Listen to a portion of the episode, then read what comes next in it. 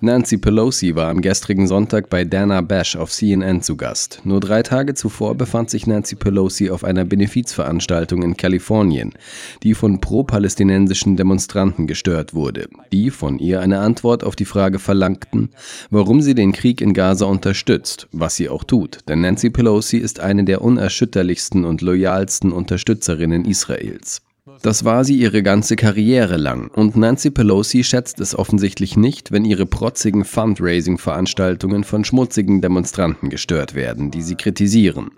Deshalb hat sie sich auf CNN über die Menschen in den Vereinigten Staaten ausgelassen, die von ihrem verfassungsmäßigen Recht Gebrauch machen, nicht nur gegen den Krieg in Israel zu protestieren, sondern auch gegen die Beteiligung der Vereinigten Staaten an der Unterstützung dieses Krieges. Und hier ihre Worte zu diesen Menschen. Sie stehen die ganze Zeit vor meinem Haus. Ich habe also ein Gefühl dafür, welche Empfindungen sie haben. Aber wir müssen über unser Handeln nachdenken. Und wir müssen versuchen. Okay, I just want to ich möchte nur anmerken, dass man sich kaum ein unaufrichtigeres Verhalten vorstellen kann als ihre ersten Worte.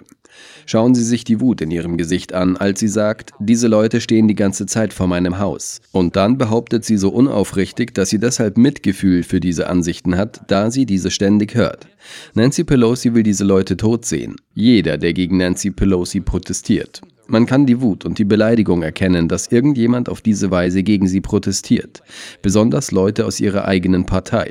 Aber genau das ist passiert. Man kann also beobachten, wie sie die Grundlage für das legt, was sie gleich sagen wird. Was wirklich in ihrem Kopf, in ihrem Gehirn vorgeht, ist, dass sie voller Wut auf diese Leute ist. House all the time. Die ganze Zeit vor meinem Haus. Ich habe also ein Gefühl dafür, welche Empfindungen sie haben. Aber wir müssen über unser Handeln nachdenken. Und wir müssen versuchen, das Leid und das Geschwätz zu stoppen. Hier geht es um Frauen und Kinder und Menschen, die keinen Ort haben, an den sie gehen können. Also müssen wir das angehen. Aber dass sie einen Waffenstillstand fordern, ist die Botschaft von Herrn Putin. Die Botschaft von Herrn Putin. Machen Sie keinen Fehler, das steht in direktem Zusammenhang mit dem, was er gerne sehen würde. Dasselbe gilt für die Ukraine. Same thing with Ukraine. It's about Nancy Pelosi sees a war in the Middle East. Nancy Pelosi sieht den Krieg im Nahen Osten, der weltweit zu einer stark polarisierten Reaktion geführt hat. In jedem Land der Erde gibt es Millionen von Menschen, die auf das Vorgehen der Israelis im Gazastreifen blicken und mit allerlei Empörung, Wut und Entrüstung reagieren. Natürlich gibt es in vielen dieser Länder auch viele Menschen, die das israelische Vorgehen unterstützen. Doch diese Debatte findet überall auf der Welt statt. Und Nancy Pelosi betrachtet diesen Nahostkonflikt nur durch das Prisma dessen, was Wladimir Putin will. Es handelt sich um eine Pathologie, die die Demokratische Partei nicht nur unter ihren Anhängern, sondern auch unter ihren Führungspersönlichkeiten kultiviert hat. Es ist eine wirklich geistesgestörte Verschwörungstheorie zu glauben, dass diese Demonstranten, die jeden Tag gegen die amerikanischen Staatsführer protestieren, welche Israels Krieg im Gazastreifen unterstützen und finanzieren, irgendwie im Auftrag von Wladimir Putin handeln. Und dass sie irgendwie Putins Interessen dienen, indem sie einen Waffenstillstand fordern, weil genau dies Putin wollen würde. Und sie ist der Meinung, dass dies das richtige Prisma für das Verständnis dieser Demonstranten ist, dass sie eine gewisse Loyalität zu Wladimir Putin haben müssen, weil ihre Ansichten zufällig mit dem übereinstimmen, was sie als seine Meinung über den Nahostkrieg bezeichnet.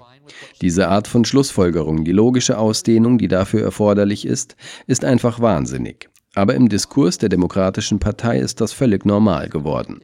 Das behaupten sie seit acht Jahren zu praktisch allem. Jeder, der die Demokraten kritisiert, ist automatisch entweder ein russischer Agent oder handelt unwissentlich auf Geheiß Putins. Und sie können sehen, wie verrückt das ist, wenn man es aus jedem Kontext herausnimmt, der tatsächlich direkt mit Putin zu tun hat.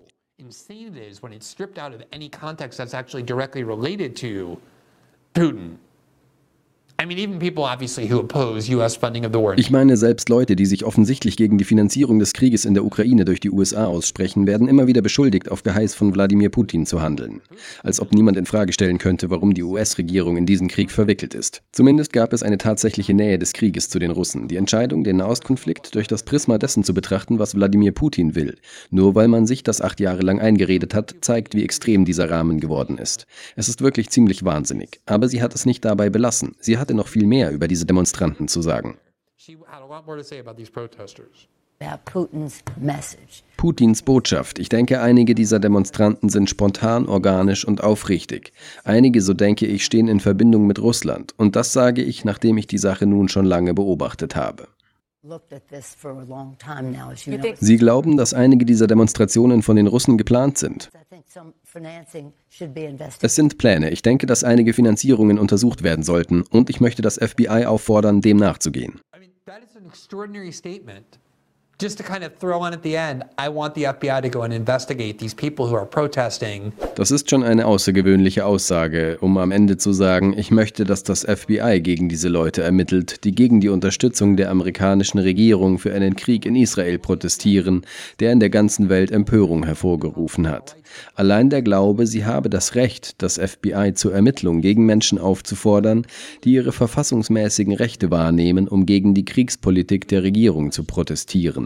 Und zwar auf der Grundlage einer von ihr erfundenen Verbindung zwischen diesen Menschen, die sie verabscheut, weil sie gegen sie protestieren, und dem Kreml, ist so autoritär, wie man es sich nur vorstellen kann. Die Tatsache, dass es sich um eine frei erfundene Behauptung handelt, ist etwas, das selbst die New York Times, die im Allgemeinen sehr wohlwollend über Nancy Pelosi berichtet, offensichtlich nicht rechtfertigen konnte. Obwohl Nancy Pelosi nicht die Sprecherin des Repräsentantenhauses ist, mussten sie einen Bericht schreiben, denn es ist schon erstaunlich, dass eine amerikanische Politikerin, die immer noch ein einflussreiches Mitglied des Kongresses ist, eine derartige Behauptung aufstellt und das FBI auffordert, gegen politische Demonstranten zu ermitteln.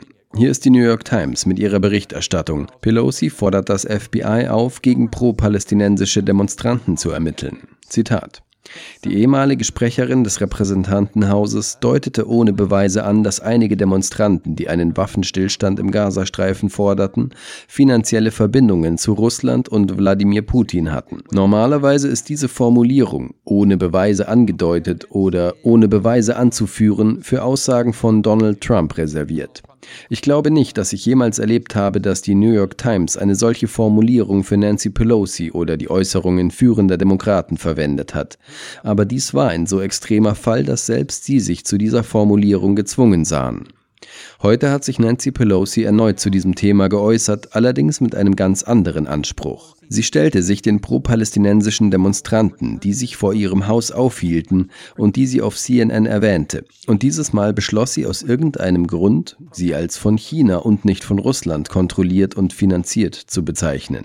Sehen Sie, wie sie die Demonstranten anschreit, während ihr Sicherheitspersonal sie in ihr gepanzertes Fahrzeug führt.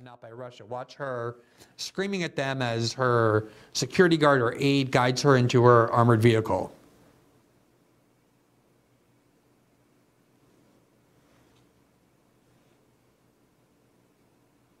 Gonna have this video up in just a second.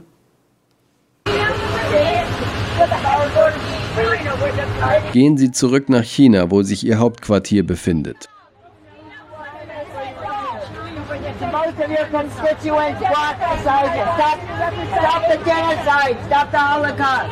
Democrats want the ceasefire. The Democrats want the ceasefire. The Democrats want the ceasefire.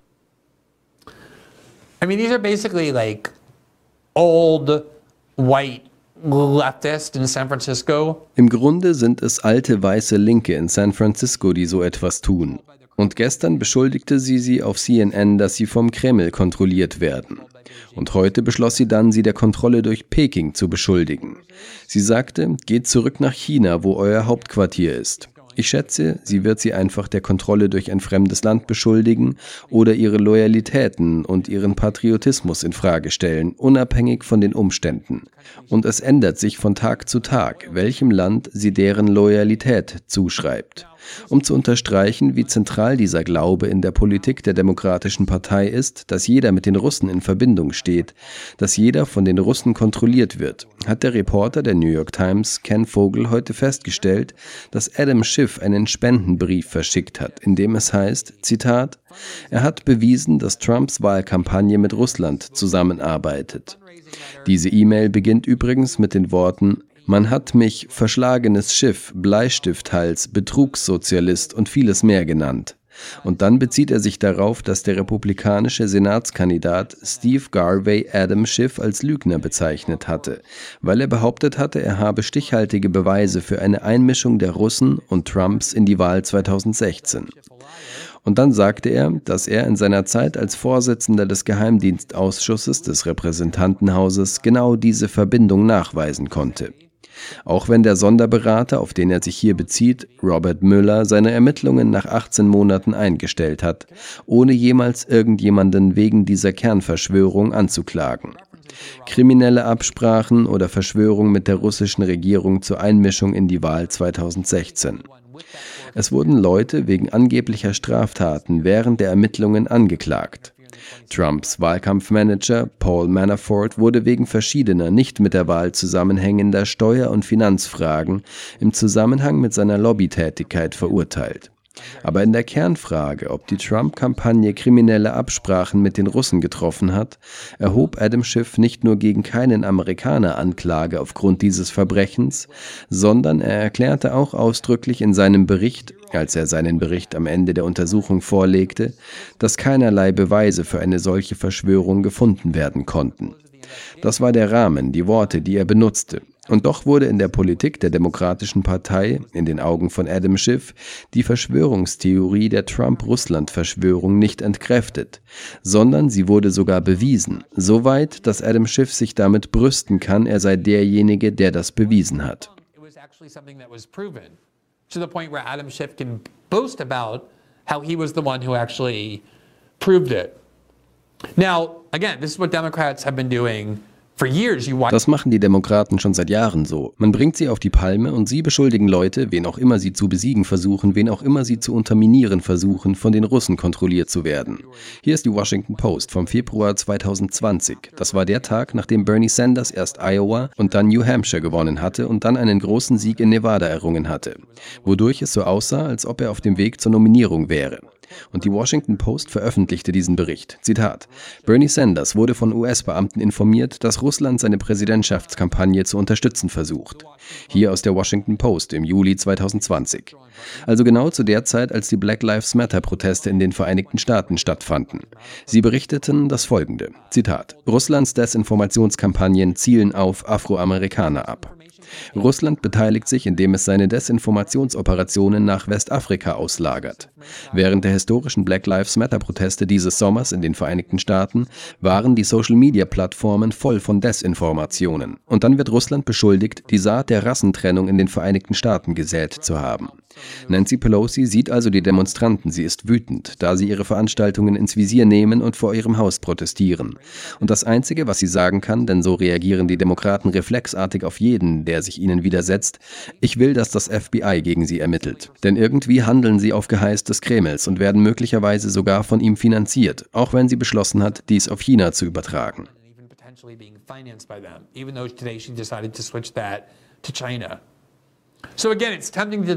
Auch hier ist die Versuchung groß, das Ganze als die Tiraden einer alternden Frau abzutun. Sie ist über 80 Jahre alt. Sie ist offensichtlich extrem wütend auf diese Demonstranten, weil sie vor ihrem Haus waren.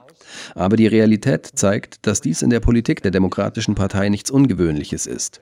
Das FBI zu einer Waffe zu machen, Menschen ohne Beweise zu beschuldigen, mit dem Kreml in Verbindung zu stehen, weil sie ihr verfassungsmäßiges Recht wahrgenommen haben, in den Vereinigten Staaten zu protestieren. Das ist seit acht Jahren der Diskurs der Demokratischen Partei.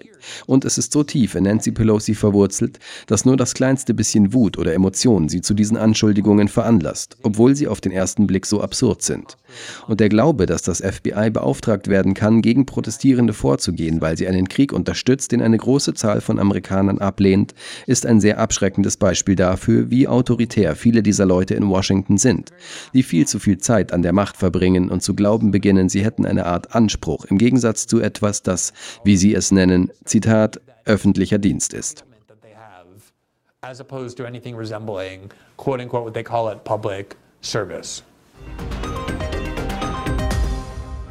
Danke, dass Sie sich diesen Clip von System Update angesehen haben, unsere Live-Show, die jeden Montag bis Freitag um 19 Uhr exklusiv auf Rumble ausgestrahlt wird. Sie können die kompletten nächtlichen Sendungen live sehen oder sich den Bestand an Episoden kostenlos auf unserer Rumble-Seite ansehen. Außerdem finden Sie die vollständigen Episoden am Morgen nach der Ausstrahlung auf allen wichtigen Podcasting-Plattformen, einschließlich Spotify und Apple. Alle Informationen, die Sie benötigen, sind unten verlinkt. Wir hoffen, Sie dort begrüßen zu dürfen.